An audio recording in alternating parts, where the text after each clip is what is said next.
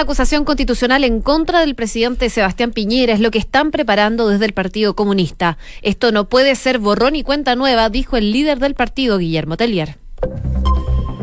Una de la tarde en punto, ¿cómo están? Muy buenas tardes, bienvenidos ya día miércoles 23 de octubre y revisamos las principales informaciones de Chile y el mundo aquí en Noticias en Duna junto a Josefina Stavrakopoulos. José, ¿todo bien? ¿Qué tal? Todo bien, las calles se están llenando de gente. Así es, siguen las manifestaciones, Siguen las eh, hoy con, un, eh, con una diferencia Podríamos hacer la diferencia de la siguiente manera. En los últimos días han habido manifestaciones, en su mayoría pacíficas, hay que recalcar ese punto, en su mayoría pacíficas, eh, pero a, a nivel de la sociedad civil. ¿Por qué? Porque el día de hoy hay agrupaciones de empleados públicos, eh, profesores, eh, funcionarios de la salud, eh, la Central Unitaria de Trabajadores, distintas organizaciones sociales, evidentemente, pero eh, en gremios que están justamente llamando a movilizaciones en distintos puntos del país, justamente siguiendo lo que ha sido las demandas y por sobre todo las consignas que se han dado en los últimos días. Eso obviamente aquí en la región metropolitana y en otros puntos de Chile está generando las dos caras, digamos, la manifestación, que se mantiene pacífica en su gran mayoría, lo hemos estado viendo en las imágenes que entrega la televisión a esta hora, pero eh, también cortes de tránsito, desvíos, pero ya hay una costumbre también en estos días con respecto a eso, especialmente aquí en Santiago, una marcha que claro, eh, en los últimos días veíamos cómo la manifestación se concentraba en Plaza Baquedano. Aquí volvemos nuevamente a la tónica de lo que son las manifestaciones ya más tradicionales, podríamos decir, cuando hay una reunión en Plaza Baquedano y comienza a desplazarse por Alameda hasta, eh, en este punto creo que era hasta Chauro, ¿no? no. Ahora hay manifestación en Plaza Italia principalmente, en el sector de Plaza Italia se están manifestando eh, una protesta que se enmarca en la huelga general eh, que ha convocado para el día de hoy y mañana por más de una veintena de organizaciones eh, sociales quienes están exigiendo al gobierno la salida de los militares de las calles para deponer esta convocatoria. Sin embargo, ello no ocurrió, así que se están juntando ahí en Plaza Italia principalmente durante esta jornada y hay varias personas que están en esa zona del país, pero no solo aquí en Santiago hay manifestaciones, eh, también se está generando una nueva marcha en, eh, en el centro de Concepción en el marco de esta crisis social que se vive en el país. En esta ocasión, la convocatoria ha correspondido en su mayoría a empleados públicos, funcionarios municipales, de la salud, colegios de profesores y estudiantes en específico, y tal como ocurrió también en la jornada del día de ayer, la Plaza de la Independencia ha sido el punto de reunión escogida por los manifestantes, así que por supuesto les vamos a ir contando cómo se van generando estas eh, manifestaciones debido a esta marcha. El tránsito se ha visto interrumpido en varios puntos Sí. de la avenida O'Higgins allá en Concepción. Y volviendo a Santiago, también eh, las manifestaciones en eh, Plaza Baqueano, Plaza Italia, como tú decías, eh, José, están generando desvíos, se los comentamos inmediatamente, la actualización que estaba entregando hace un rato la UST del Ministerio de Transporte de la región metropolitana, desvíos de Alameda al Oriente, Alameda al Oriente, perdón, está desviada por Manuel Rodríguez, lo que ha sido la característica desde el fin de semana. También Providencia al poniente por Salvador y Vicuña Maquena al norte por Curicó y Rancagua. Solo algunas, solo algunos de los desvíos que se están generando. También, eh, ojo, hay una congestión alta, 5 al norte en el tramo Lovalle y Moneda. Y eh, el Transantiago también, que ha estado eh, funcionando de manera normal en los últimos días. Eso ha una muy buena noticia. También muestra desvíos en los recorridos. Información que está en la cuenta de Twitter de la UST. Por último, eh, apuntar a que hace 33 minutos eh, se informó también en Twitter de que se cerró la estación de Metro Santa Lucía. Recordemos que el día de hoy la línea 1, que ha estado operando desde el lunes de manera parcial, siempre con este cierre a las 20 horas, pero que se ha ido adelantando a las 18.30 debido a cuando se ha decretado toque de queda en la capital. El día de hoy se suma la línea 3 y la línea 6, pero con estaciones donde no se detiene, así que un funcionamiento parcial de estas tres líneas del metro de Santiago durante esta jornada de día ya miércoles. Oye, solo destacar también eh, toques de queda que ya están confirmados en la Serena y Coquimbo, parte a las 8 de la noche y va a durar hasta las 5 de la mañana en la región de Valparaíso, donde nos pueden escuchar en el 104.1, parte a las 6 de la tarde y dura hasta las 5 de la mañana, y Concepción, donde nos pueden sintonizar en el 90.1 y toque de queda entre las 6 de la tarde y las 6 de la mañana. Hay estado de emergencia en varias regiones de nuestro país, Santiago una de ellas, pero a la espera entonces de si se concreta o no un nuevo toque de queda para esta jornada de día miércoles. Vamos a estar contándoles, por supuesto, en Duna y en Duna.cl. Hay muchísima información con respecto a lo que sucede aquí en Chile. El día de hoy el Congreso fue citado el ministro del Interior, Andrés Chadwick. Eh, hubo tensión durante toda la exposición. De hecho,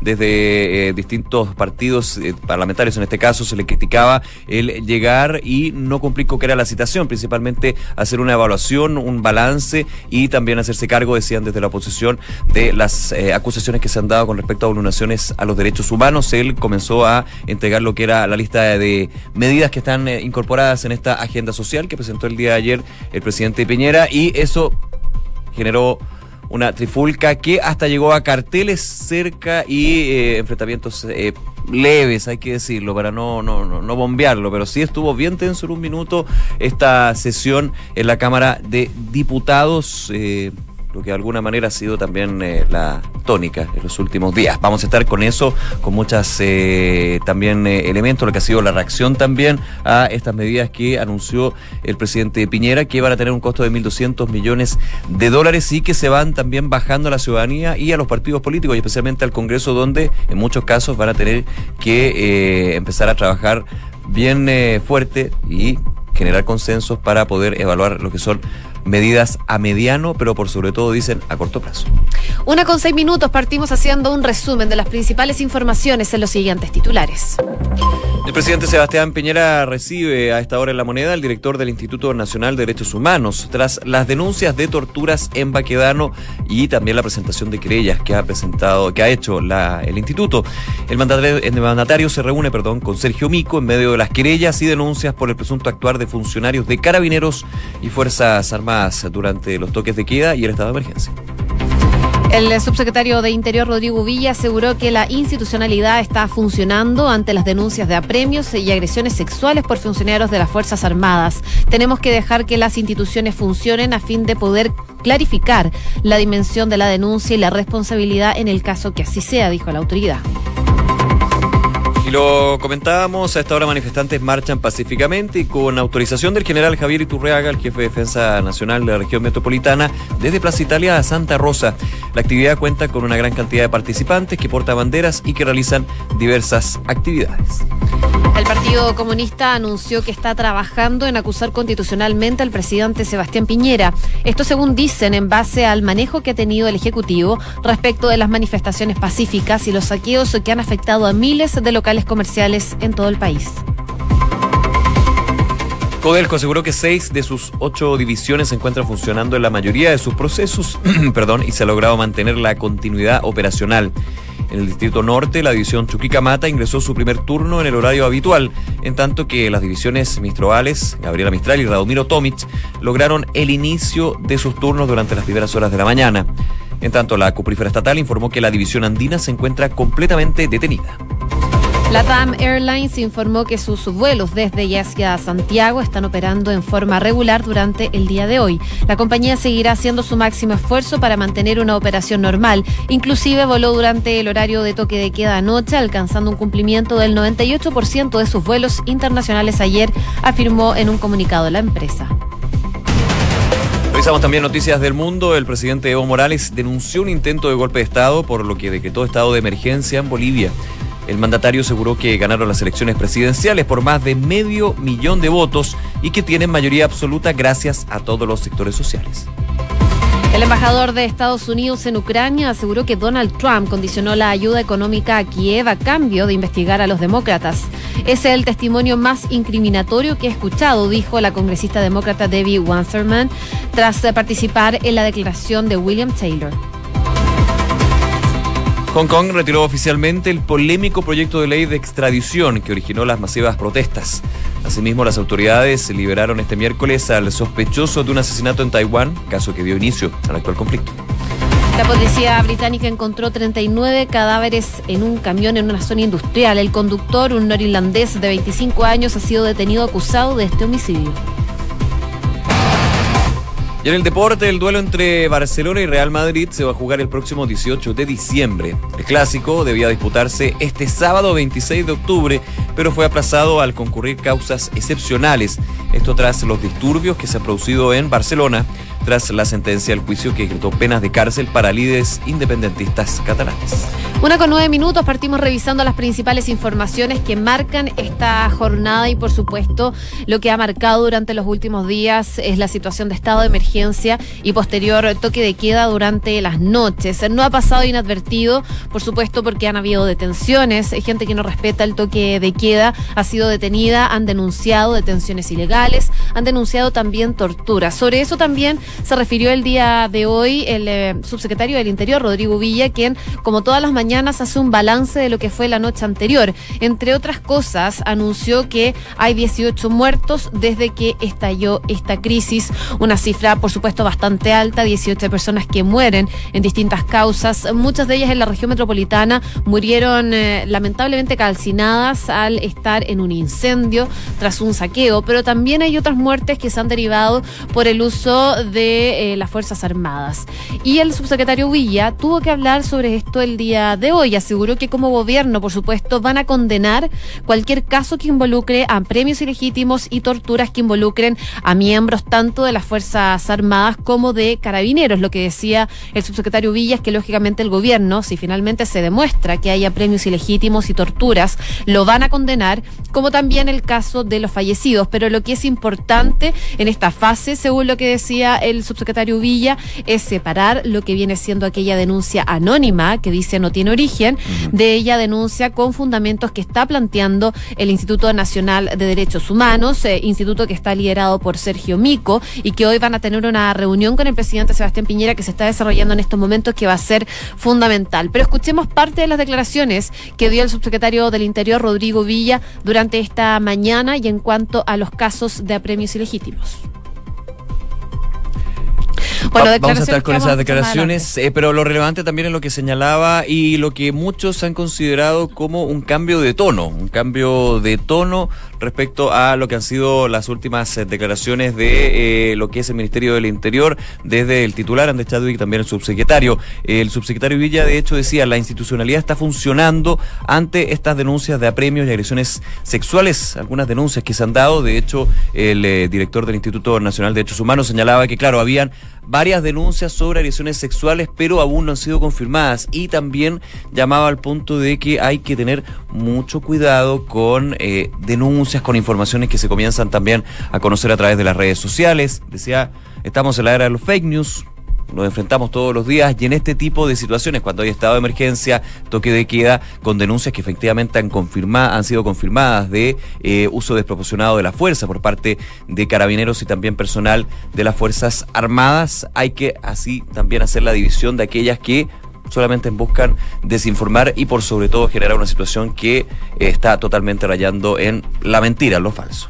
Escuchemos las declaraciones ahora sí del subsecretario del Interior durante esta mañana, Rodrigo Villa. Aparte de las cinco querellas, había una serie de denuncias por apremios ilegítimos y también por tortura. Eh, eso es parte del proceso. Y lógicamente que el gobierno, si se demuestra que hay apremios ilegítimos o tortura, lo condena, como también en el caso lo ha hecho de los fallecimientos. Pero lo que es importante en esta fase es separar lo que viene siendo aquella denuncia eh, anónima que no tiene origen de aquella denuncia eh, con fundamentos que está planteando el Instituto Nacional de Derechos Humanos. Y en ese sentido también recojo las palabras de la vocera del Ministerio Público el día de ayer, donde manifiesta que el Ministerio Público va a poner especial atención en este tipo de situaciones. Nosotros estamos viviendo una situación de excepción, un estado de emergencia, con toque de queda, pero eso no es, una, es una, no es un amparo a situaciones de violación de los derechos humanos. Declaraciones del subsecretario Uvilla y ese punto es muy relevante ponerlo ahí en, la información. Él señala, estamos en estado de emergencia. Obviamente tiene que haber un respeto por con mayor razón, digamos, siempre tiene que haberlo, pero tiene que haber un respeto con mayor razón en la autoridad, el llamado al autocuidado, eh, no estar fuera cuando hay toque de queda. Está claro que si el toque de queda se fija a las 8 o a las 6 de la tarde, ya no se puede estar en la vía pública, en la calle, porque uno se puede, eh, de alguna manera, estar en la posibilidad de que sea detenido si que no tiene un salvoconducto, por supuesto, para esto.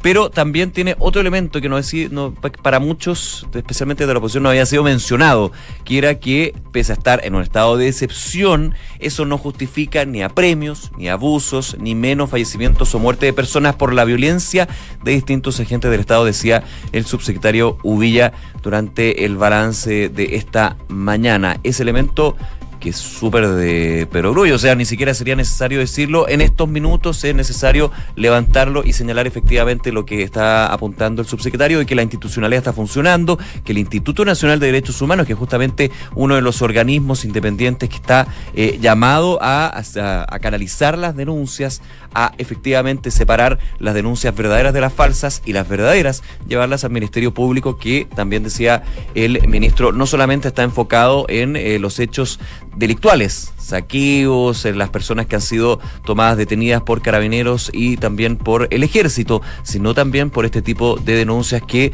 desgraciadamente se han dado y que en algunos casos hay información bastante veraz de que habría abuso desproporcionado a la fuerza y otros elementos donde obviamente no da lugar a eso.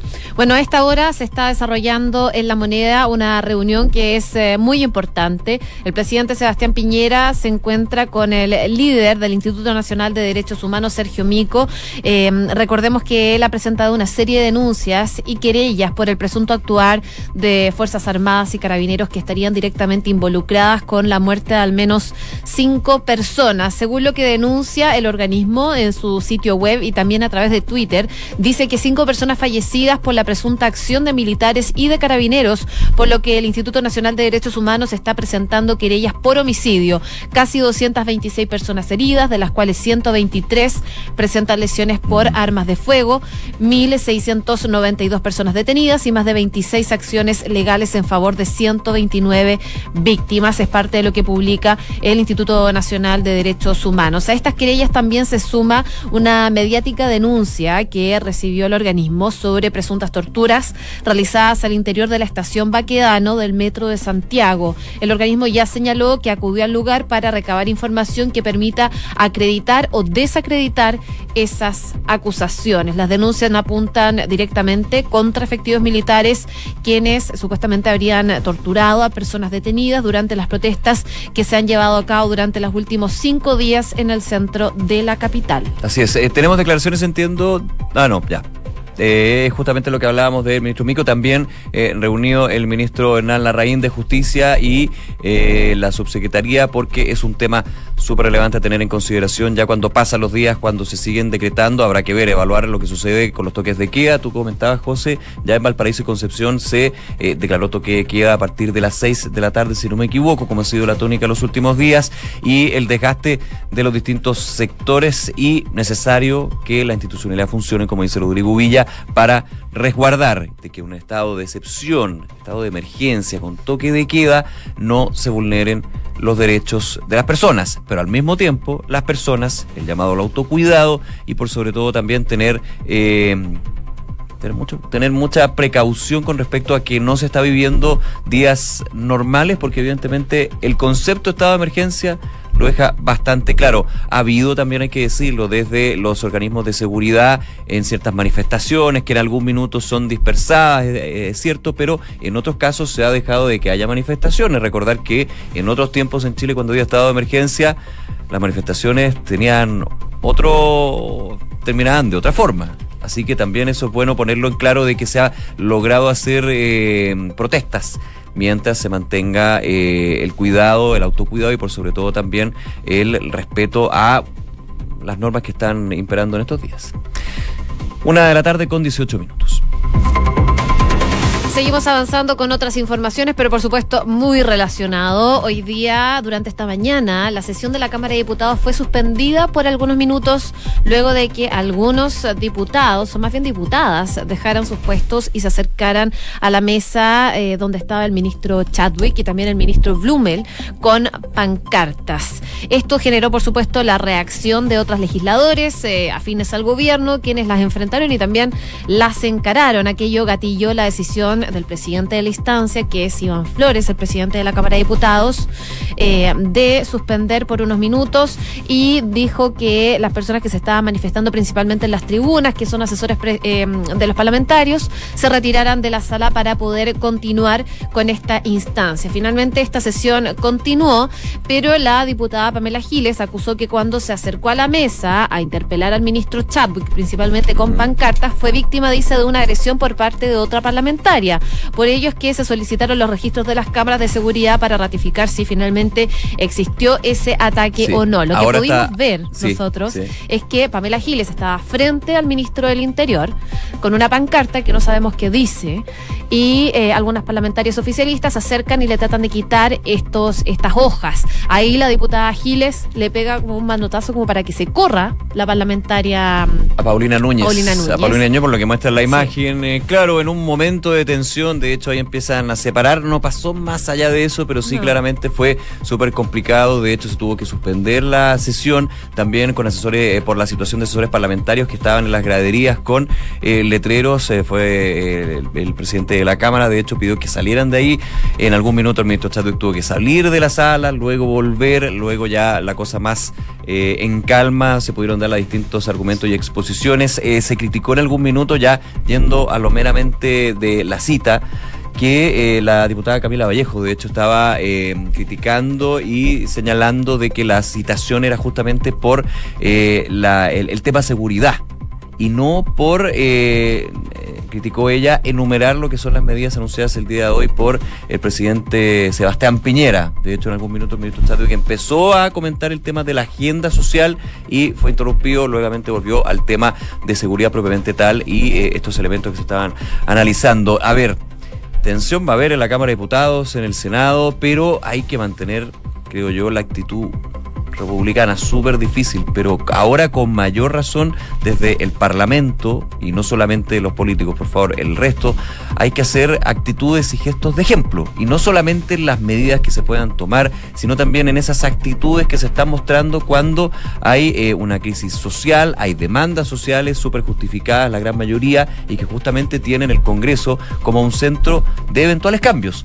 Ya se presentó una agenda social, a algunos les puede gustar los puntos, otros no, pero hay que conversar, discutir y los tiempos también están corriendo, los tiempos están corriendo y evidentemente ya el análisis que se hace en profundidad de lo que ha sido esta explosión social está justamente también eh, y muy imbuida con lo que es el desprestigio que se ha mostrado en el último tiempo, en los últimos años, a las instituciones, entre ellos el Congreso. Entonces, cuidado con esto, hay que decirlo. Fue un minuto de tensión el de Pamela Giles con la diputada Núñez, apareció también la diputada Camila Flores rompiendo un cartel.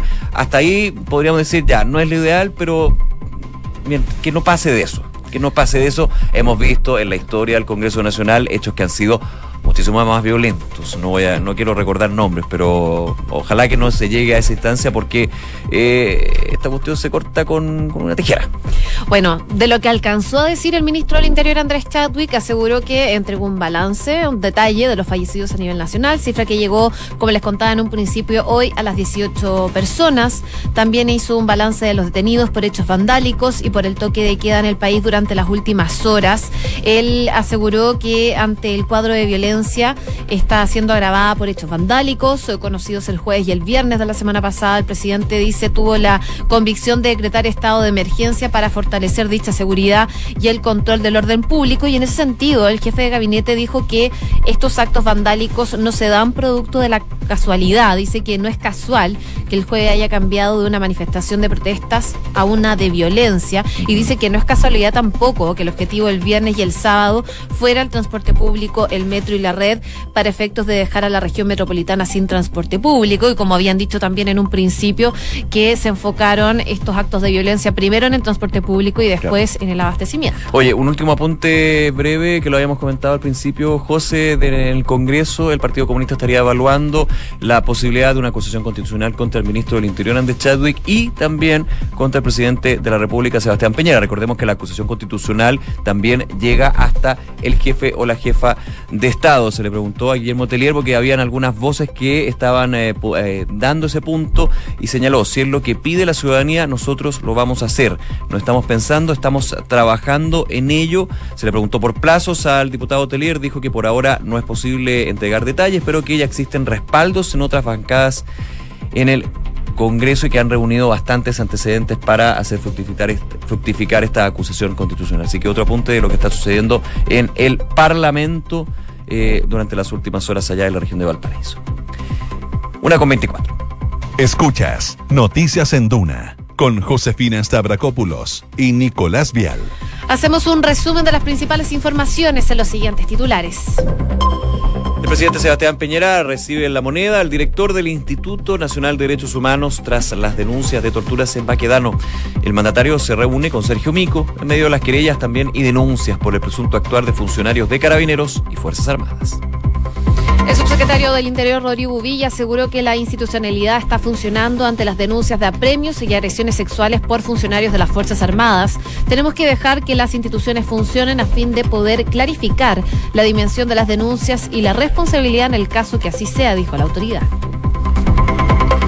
El Partido Comunista anunció que está trabajando en una acusación constitucional contra el presidente Sebastián Piñera. Esto, según informaron, en base al manejo que ha tenido el Ejecutivo respecto de las manifestaciones pacíficas y los saqueos que han afectado a miles de locales comerciales de todo tipo en el país. Y Codelco aseguró que seis de sus ocho divisiones se encuentran funcionando en la mayoría de sus procesos, eh, que se ha logrado mantener la continuidad también operacional. En el Distrito Norte, División Chuquicamata ingresó su primer turno en el horario habitual, en tanto las divisiones eh, ministeriales eh, Gabriela Mistral y Radomiro Tomic lograron el inicio de sus turnos durante las primeras horas de la mañana. En tanto, la Cuprífera Estatal informó que la división andina se encuentra completamente detenida. El presidente Evo Morales denunció un intento de golpe de Estado, por lo que decretó estado de emergencia en Bolivia.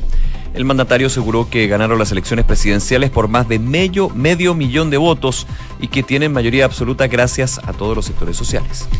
Hong Kong retiró oficialmente el polémico proyecto de ley de extradición que originó las masivas protestas. Además, la autoridad liberó este miércoles al sospechoso de un asesinato en Taiwán, caso que dio inicio a este actual conflicto. La policía británica encontró 39 cadáveres en un camión en una zona industrial de Essex. El conductor, un norirlandés de 25 años, ha sido detenido acusado de homicidio. Y el duelo entre el Barcelona y el Real Madrid se va a jugar el próximo 18 de diciembre. El clásico debía disputarse este sábado 26 de octubre, pero fue aplazado al concurrir causas excepcionales tras los disturbios que se han producido en Barcelona tras la sentencia del juicio que se decretó penas de cárcel para líderes independentistas catalanes.